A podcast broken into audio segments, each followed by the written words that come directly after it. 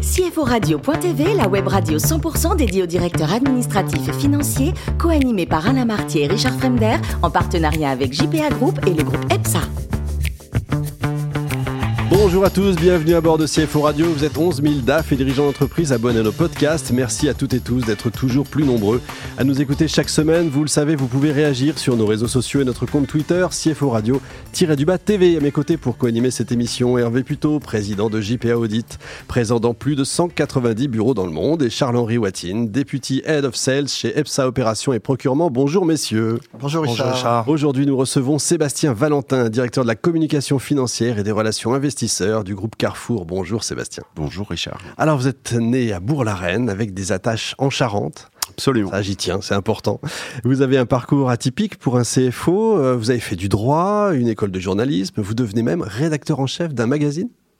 Oui, absolument. J'ai démarré ma carrière dans, dans l'hôtellerie avec euh, après de, de, courtes études euh, en, en, droit et effectivement en, journalisme. Je suis tombé dans l'hôtellerie un petit peu par hasard. C'était mon job d'étudiant. Euh, J'étais veilleur de nuit. J'ai passé des nuits entières voilà, dans, dans, dans, des hôtels parisiens. J'ai adoré ça. J'ai adoré ce métier. J'ai adoré l'échange, le fait de voir des gens arriver du monde entier. Et, et j'ai décidé de poursuivre dans, ce, dans cette industrie qui m'attirait beaucoup. Et alors, vous allez vous découvrir une sorte d'appétence pour, euh, pour les chiffres, pour la finance. avec quoi? Les statistiques, en fait?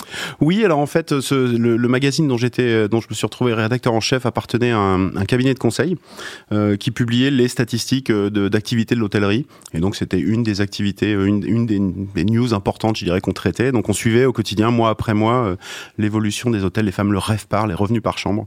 Et c'est de là qu'effectivement est venu ce, ce, goût pour la statistique. Alors c'est d'un coup changement de monde, changement d'univers. Vous entrez chez Natixis pour votre connaissance évidemment du secteur hôtelier, je suppose? Absolument. Alors c'était c'était effectivement une évolution qui n'était pas forcément prévue au départ. Hein avec, euh, avec, une formation littéraire. Et puis, euh, il se trouve qu'effectivement, avec toutes ces statistiques, eh bien, euh, l'ensemble des analystes financiers étaient, étaient abonnés à, ce support. Et puis, un jour, l'un d'entre eux m'appelle. Le, groupe Accor, pour pas le citer, faisait une grosse opération, une grosse acquisition aux États-Unis. Il voulait comprendre les synergies, les positionnements des différents produits. Et c'est vrai que moi, je baignais, je baignais là-dedans. Donc, on a, on a pas mal échangé. Et puis, de fil, de, fil en aiguille, on a, on a sympathisé. Et quelques temps plus tard, cet analyste me dit, voilà, aujourd'hui, dans, les sociétés de bourse, on a 95% d'analystes qui ont un profil classique, DESS Finance, Sciences Po, Dauphine, euh, pour ce qui concerne Paris. Et puis bah, aujourd'hui, on, euh, était fin des années 90, hein, c'était en 99, on commence à intégrer euh, des, experts sectoriels. Euh, et au lieu de prendre les, étudiants en finance à la sortie de, l'école et de les former secteur par secteur, hein, ce qu'on fait, ce qu'on fait dans, les sociétés de bourse, eh bien on commence à faire rentrer des gens qui connaissent l'industrie et on les forme à la finance. Et effectivement, moi, il y avait un vrai besoin de formation parce que je partais de zéro. Hein, j'avais fait une vague UV de finance à la fac de droit où j'avais appris la différence entre un bilan et un compte de résultat, mais ça c'est déjà pas mal. Je à peu près là. Hein, je connaissais les noms, je connaissais pas franchement ce qu'il y avait dedans. Mais et donc je me suis retrouvé du jour au lendemain euh, analyse sell side euh, à suivre à suivre le secteur de l'hôtellerie de la restauration. Et puis bah, j'ai appris sur le tas et j'ai adoré ce métier. C'était une expérience euh, totalement. Ouais, vous allez faire de la comfi chez Accor, vous allez devenir ouais. même directeur de la communication. Oui, absolument. Donc après 10 ans de 10 ans d'analyse financière où j'ai fait principalement de l'hôtellerie, un peu de recherche extra-financière, ce qui me, qui me sert encore beaucoup aujourd'hui d'ailleurs. Effectivement, j'ai intégré avec grande joie le, le, le, groupe Accor en 2010. C'était juste au moment de la, la séparation des tickets restaurants, ce qui est devenu Edenred. Ouais. Euh, et puis, je dirais que euh, par rapport à un parcours un peu atypique, c'était vraiment le, le, premier move très cohérent. Euh, aller faire de la communication financière quand on est analyste financier, bah, finalement, on a déjà l'expertise et puis on comprend les investisseurs, on comprend les, les, les problématiques, les réflexes, les, les douzains de hein, comme on dit. Et, et effectivement, bah, et c'est aussi passionnant quand on a été journaliste, consultant, analyste, bah, de rentrer chez un leader mondial et de voir les tuyaux et de comprendre comment ça marche et puis euh, de voir un peu la vraie vie derrière, euh, derrière les jolies histoires. Quoi. Donc, et après, il faut l'expliquer à l'extérieur. Exactement, exactement. Et il y a ce, ce rôle, je dirais, d'investor de, de, relation qui est vraiment la courroie de transmission en fait entre l'entreprise et le marché. C'est-à-dire qu'on n'est pas juste là pour euh, publier des chiffres, on est là pour raconter, euh, mettre en musique, je dirais, l'ensemble de la problématique d'un de, groupe, hein, que ce soit Accor ou, ou, ou Carrefour aujourd'hui. Euh, les gens ont souvent une perception de cette activité en disant on va parler de chiffres tout le temps. En fait, non, on parle de chiffres, euh, oui, c'est important, mais on parle aussi beaucoup de la stratégie, de gouvernance, de l'activité, du momentum. Euh. Voilà, on, parle vraiment de l'ensemble de l'activité, de l'actualité du groupe. Et puis, dans le même temps, on est aussi dans cette courroie de transmission, eh bien, le point d'entrée pour le management. Et c'est très important d'aller expliquer à un directeur financier, à un, président, bah, comment marchent les marchés. Euh, moi, je le dis souvent, les marchés financiers et notamment le marché equity, c'est pas très compliqué, mais c'est très particulier. Mmh Il y a des mots, il y a des codes, vous dites certaines choses, et ben on comprend quelque chose d'autre. Et donc on a aussi ce rôle-là qui est très important. 2021, vous entrez donc chez Carrefour, c'est assez récent, vous en dirigez donc la communication financière. Je pense que tout le monde connaît Carrefour. Il n'y a pas de Carrefour spécifique. Racontez-nous un peu ce que c'est quand même, racontez-nous un peu le, back-office. Bah, Carrefour, c'est un, un, un, groupe magnifique, hein, bien sûr, euh, qui a un peu plus de 60 ans d'existence, qui a été créé en, en, en 59. C'est un des leaders mondiaux euh, de, de, de, la distribution alimentaire. C'est aujourd'hui 13 euh, 000 magasins dans le monde, c'est euh, toutes ces 350 000 salariés, c'est le, premier employeur privé français, plus de 150 000 collaborateurs en France. Donc c'est une énorme machine, c'est une machine financière aussi euh, tota-, totalement considérable, hein, avec une trésorerie euh, effarante, un bilan extrêmement lourd, etc. Donc c'est une très très grosse machine. Et puis en même temps, c'est un métier d'homme, un métier de service. Euh, qui, comme d'autres industries, a, a évolué, je dirais, avec connu une accélération très forte de sa transformation depuis quelques temps, sous l'effet du digital. Hein. On en parle dans tous les secteurs, mais c'est évidemment très vrai dans le, dans, dans le On s'est aperçu avec, avec les, les, événements qu'on a connus ces derniers temps que on a passé un certain nombre de barrières avec le digital. Typiquement, historiquement, les consommateurs avaient peut-être un peu de mal à aller acheter de l'alimentaire en ligne, et notamment pour ce qui concerne les produits frais, les fruits, légumes, la viande, le poisson, etc.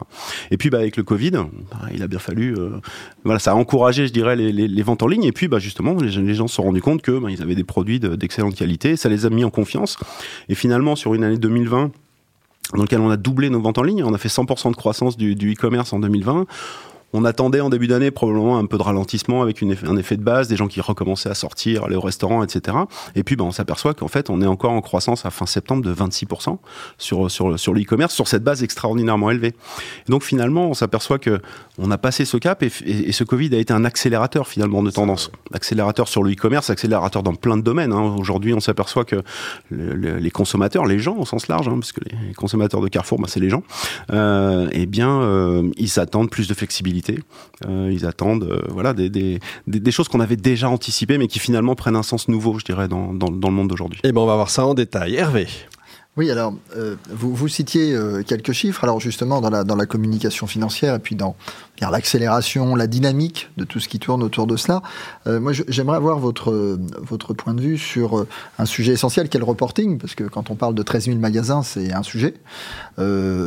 Ensuite, les objectifs, les délais réglementaires, les délais de publication, les délais de communication.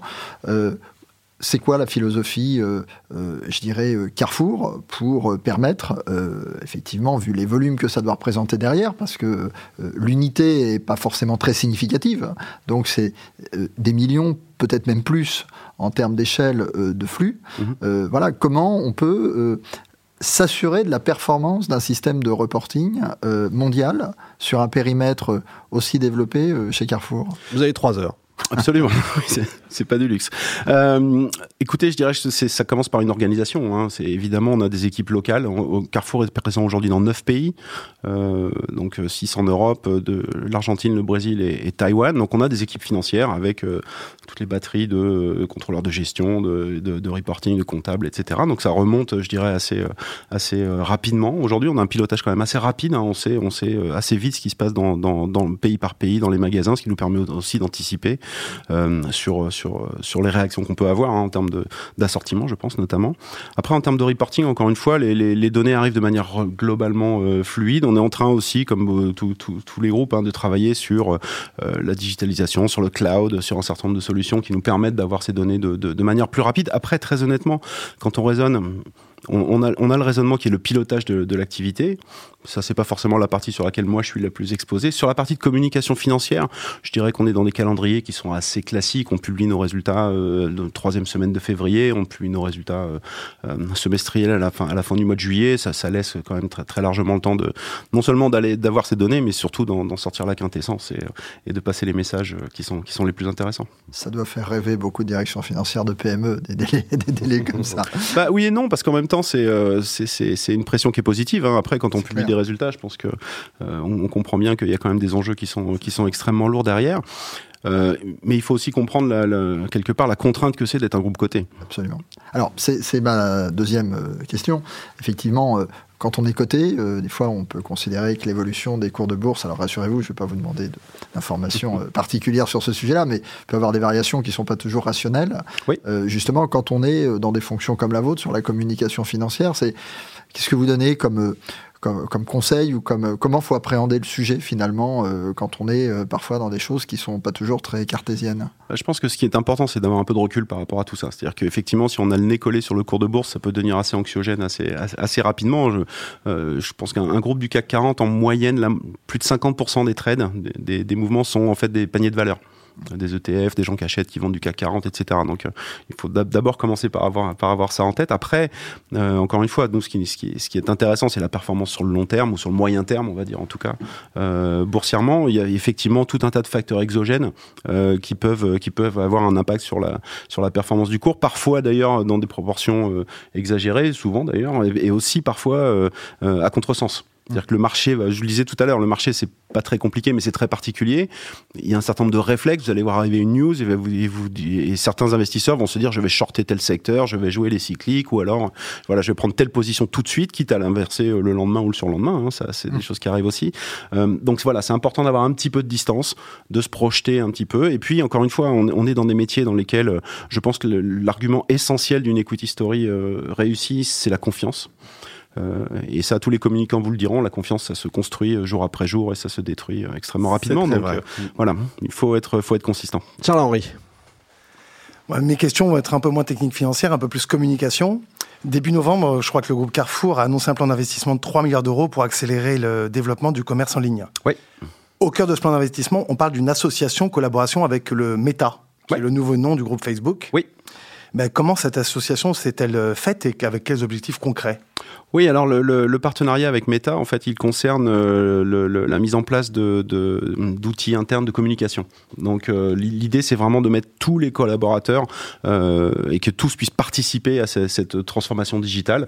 et ça concerne vraiment tout le monde, c'est-à-dire les gens dans les magasins, les, gens dans les rayons, etc., sur les parties qui, qui, qui les concernent. Aujourd'hui, vous avez la majorité, je vous le disais tout à l'heure, on a 350 000 collaborateurs dans le monde. La majorité d'entre eux n'ont pas accès à l'information, euh, du groupe, au message corporate, à la communication interne, parce que bah, ils n'ont pas d'outils. On va donner des outils à tout le monde, euh, et Meta va nous aider euh, dans, ce, dans ce contexte-là. Donc c'est vraiment l'objet de ce partenariat. Merci. Une dernière question. on connaissait avant le, paiement en caisse avec un, autre ou une hôtesse de caisse. Ensuite, le magasin sans caissier avec un, en scannant nous-mêmes les articles. Et vous avez donc fait très récemment un pas de plus vers le digital et le magasin connecté. Je crois que c'est très récent, il y a à peine 15 jours. Absolument. L'ouverture d'un magasin à Paris avec un concept euh, Carrefour Flash 10-10. Absolument. Ben, qu'est-ce que, est-ce que vous pourriez nous en parler et puis euh, les attentes que vous en avez? Alors, Carrefour 10-10, Ten c'est, euh, c'est un, un concept dans lequel vous allez faire vos courses en 10 secondes et payer en 10 secondes. Euh, c'est un magasin qui euh, utilise beaucoup d'informatique, beaucoup d'intelligence artificielle. Il y a des caméras un peu partout au plafond. On va euh, identifier chaque personne qui rentre dans le magasin. Vous allez rentrer avec votre un scan. On va vous identifier. Malgré les masques. Absolument, oui, oui. Bah oui, avec votre scan, on vous, on, ah vous reconnaît. Et puis, euh, les caméras vont vous suivre et vous allez prendre des, des produits qui sont en rayon, qui sont eux également identifiés. On sait où ils sont, on sait combien ils pèsent. Et donc, quand vous les retirez du, du, du euh, de l'étalage, eh bien, on sait ce que vous avez pris. Et donc, au moment de payer, bah ça, voilà, c'est extrêmement euh, fonctionnel.